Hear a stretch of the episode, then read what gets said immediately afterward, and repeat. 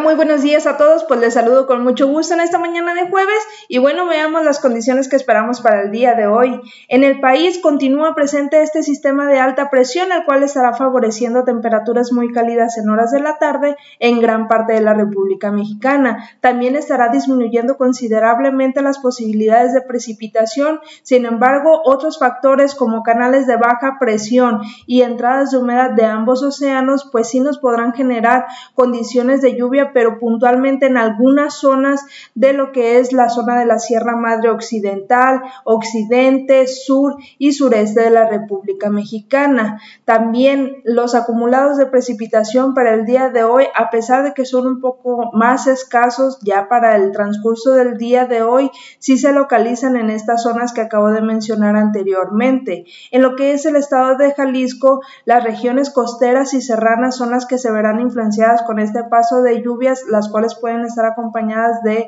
actividad eléctrica y también fuertes rachas de viento, pero para lo que es el área metropolitana de Guadalajara esperamos solamente poca nubosidad en el transcurso de todo el día y la noche, temperaturas máximas entre 29 y 31 grados, hacia el amanecer del día de mañana temperaturas entre los 17 y 18 grados y se espera que el cielo esté mayormente despejado. Eso es todo lo que tenemos por el momento, que tengan excelente jueves.